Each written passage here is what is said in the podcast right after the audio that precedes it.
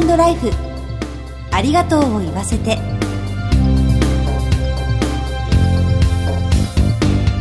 こんにちは。番組パーソナリティの久保井あさみです。この番組では知っておきたいお葬式を中心とした就活に関わる情報をお届けしています。いつかは訪れるその日のために様々なゲストにお越しいただいてお話を伺います。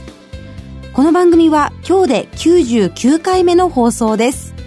そこで今回と次回の記念すべき第100回はスペシャルゲストとして女優の財前直美さんにご登場いただきます。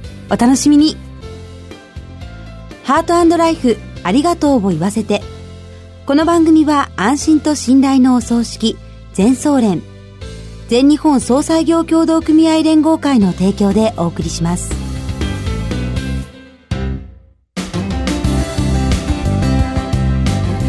めまして番組パーソナリティの久保井あさみです早速ゲストをご紹介いたします女優の財前直美さんです。よろしくお願いいたします。よろしくお願いいたします。よくお越しいただきました。お会いできて嬉しいです。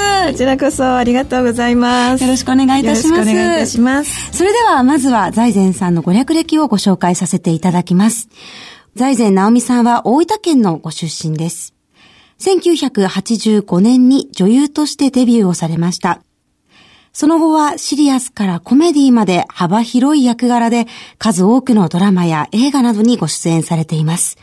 また、この秋に放送される NHK 連続テレビ小説スカーレットへのご出演が発表されたばかりです。この3月で芸能生活丸35年を迎えられたんですよね。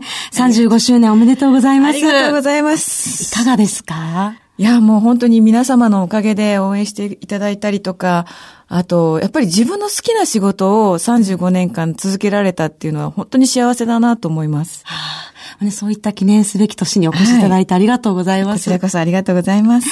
それでは、1回目の今日は、財前直美さんが就活に目を向けるきっかけとなった生活や心境の変化についてお話を伺ってまいりたいと思います。はい財前さんは12年ほど前から暮らしの拠点を地元の大分に移されたんですよね。はい、その後はお仕事のたびに上京されるという生活スタイルを始められたということなんですが、はい、そもそも大分と東京を行き来する生活を始められたきっかけは何だったんですか？まあ、きっかけはやっぱり子供が生まれたことが一番大きくて、はい、食育に関しても、うん、うちの父が作った無農薬の家庭菜園の 食事を食べさせてあげられるし、はい、あの、母の作った手作りのお料理を食べさせてあげられるしっていう、なんかそういうのが東京にいればいるほど、はい、あ、手作りって贅沢だなっていうのを思いまして、で、思い切って、はい、はい、あの子供のためにというのもありますし、年老いた両親も赤ちゃんがいると元気になる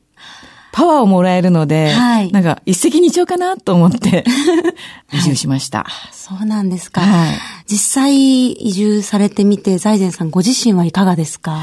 私はですね、仕事のたんびにこう、東京に行ったり来たりしてるんですけど、はい、もう本当にオンとオフの切り替えがはっきりできて、帰ってよかったなと思うんですよ。大分では本当に子供のままでいられて、素の人間でいられて、素のこう、娘でもいられて、で、東京に来るとマネージャーさんたちがいて、本当に女優扱いっていうんですか？はい。メイクさんがついたりとかって、うん、そのメリハリがすごくついて、逆に良かったです。あ、そうなんですね。はい、お仕事と子育ての中で、就活ライフケアプランナーやシニアピアカウンセラーなど、超高齢社会に向けた資格なども取得されていらっしゃいますよね。はいそして、財前さんのご著書、自分で作るありがとうファイルが近々公文社から発売予定ということなんですが、はい、こちらはどのような書籍なんでしょうか？はい。50歳の時に何か社会貢献しなきゃいけないなというふうに思って、はい、で、資格を50歳になっていっぱい取ったんですけど、うん、その中で、やはり年老いた両親がいて、両親のお友達のおばちゃんたちがいて、はい、何かこう、アドバイスできる背中を押してあげられることってないのかなと思った時に、就活ライフケアプランナーの資格を取って、はい、あの、エンディングノートの必要性っていうのをすごく実感したんですよね。はい、で、まず自分がエンディングノートを書こうと思って、はい、書いてるんですけど、まだ元気じゃないですか。で、両親も元気だし、どうしていいのかがわからないし、何を書いていいのかわからないし、今決められないっていうのが先に立ってしまって、だけどこれは絶対必要なんだけど、とも思ってるし、でも、この今あるエンディングノートっていうのは、なんかこう、死を意識するっていうのが、はい。マイナスイメージから入っていくっていうのがすごく自分の中で引っかかったので、それが変えられないかな、もっと若い人たちもこれ絶対必要なのに何かできないかなっていうのが、そもそもこのありがとうファイルのきっかけでした。あ、そうなんですね。はいこの、あの書籍、執筆期間はどれぐらいだったんですか？執筆はまず自分の家族のありがとうファイルを作るっていうのが先だったので、はい、もうそれを作るときに、母にエンディングノートを書いてって言うと、もうそれが決定になると思って、はい、なかなかこう、記入ってしづらいんですよ。書くのってハードルが高いんですよ。ああ、はい。で、私もそうですし、なんか書き直しができないんじゃないかとか、これが決定になってしまって、うんなんかこうじゃないんだけど、とも思ってるし。気持ちも変わるかもしれないですね。だから、そっか、ノートだとちょっと書きづらいなっていうのがあって、はい。で、私がファイルが好きなんで、ファイルだと、例えばこの葬儀場とかのチラシとかあるじゃないですか。はい。ああいうのもちょっと差し込んでおくっていうことができるんで、あの書くじゃなくて入れるっていう作業になるでしょ、はい、だから、診察券とかも全部並べてコピーしちゃうんですよ。裏も表コピーしたものをファイルに入れちゃうと、もう煩わしさがなくなる。はい。これだけで済むっていうのがあるんで、うん。だからもう貯金とかもそうだし、保険とかもそうだし、大事な証券は別の大事なところに置いといて、はい、全部コピーして、とにかくファイルの中に入れちゃえ。で、しちゃうと、はい、なんか、あ、あれどうだったっけ？って言った時に、ファイルを見れば全てある。っていう安心感があるので、はいだから、あ、ファイルっていいなって、写真も入れられるし、はい、あの、DVD を入れようと思って入れられるので、うんうん、あの、子供のなんか手紙とか、なんかそういうものも入れたいなとか、そういうのがどんどん膨らんでいくでしょ？はい。なんかそういうのがね、あの、ファイルの良さかなと思ってて。ファイルにしたんです。ああ。あとあの、例えば気持ちが変わったりとか、あ、ここにこれ入れたいなっていう時も、ファイルだったら差し込んだり、取り替えたりすることもできますもんね。もういくらでも書き直しができるし、うん。もっと必要なものも増やすこともできるので。はい。はい。じゃあ決定事項というよりは、長く人生を見つめるための、はい。ファイルということなんですね。そうですね。どちらかといえば、まあ、これから100歳まで生きるっていうふうに言われている時代なので、はい。だから、例えば今60歳としても、あと40年あるわけですよね。はい。それを考えると、ちょっと、それを踏まえて、今からはちょっと貯金してようかなとか、そういうこう計画を立てるのにお役に立てるかなっ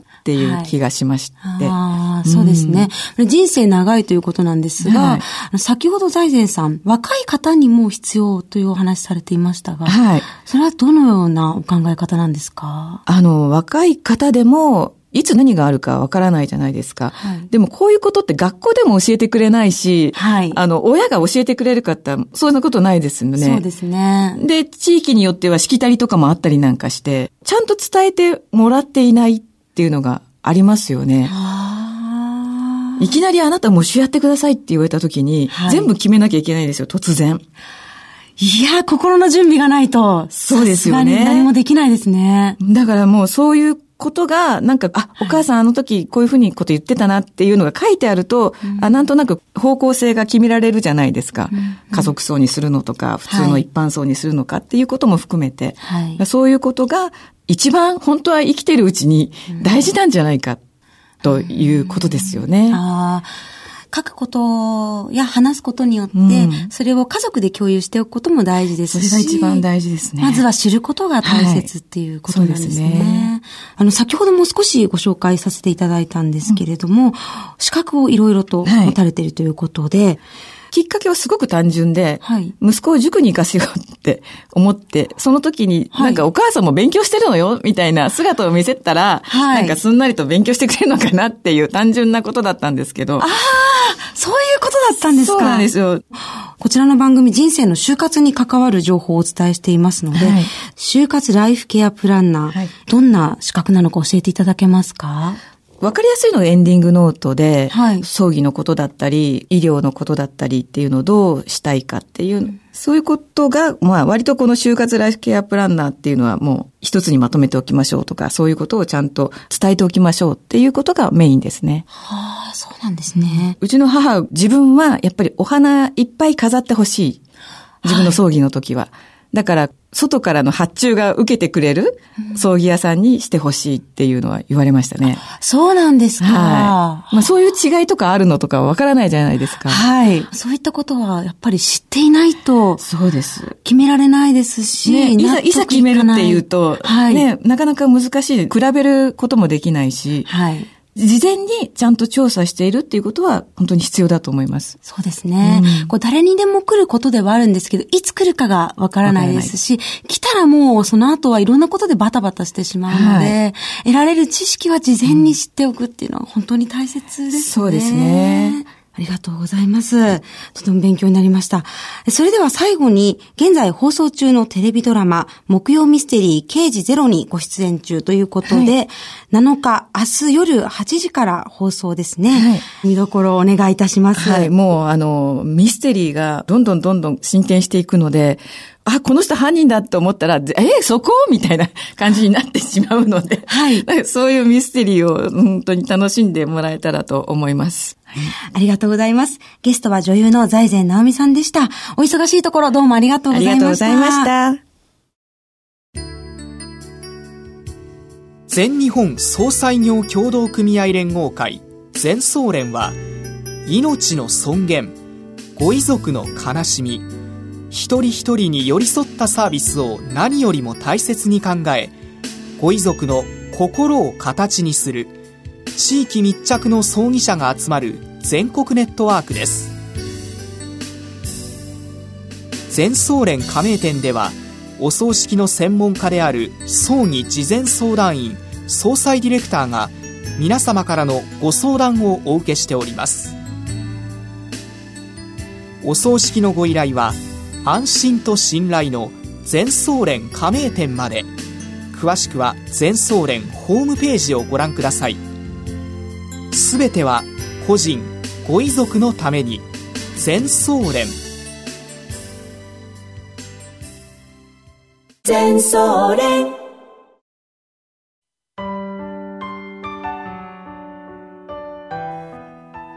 女優の財前直美さんにお話を伺いました。人生の就活では事前準備が大切です。特に葬儀の時はどうしても慌ててしまいますので、しっかりとした準備が必要ですね。日頃から残りの人生を見つめておくことを提唱されるゲストのお話に通じる部分がありましたね。次回も財前さんに再びご登場いただきます。番組のサイトからはご感想などメールでお寄せいただけます。番組への応援メッセージなどいただければ嬉しいです。次回の放送は3月20日水曜、夕方4時55分からです。お楽しみに。進行は番組パーソナリティの久保井あさみでした。ハートライフ、ありがとうを言わせて。この番組は安心と信頼のお葬式、全総連、全日本総裁業協同組合連合会の提供でお送りしました。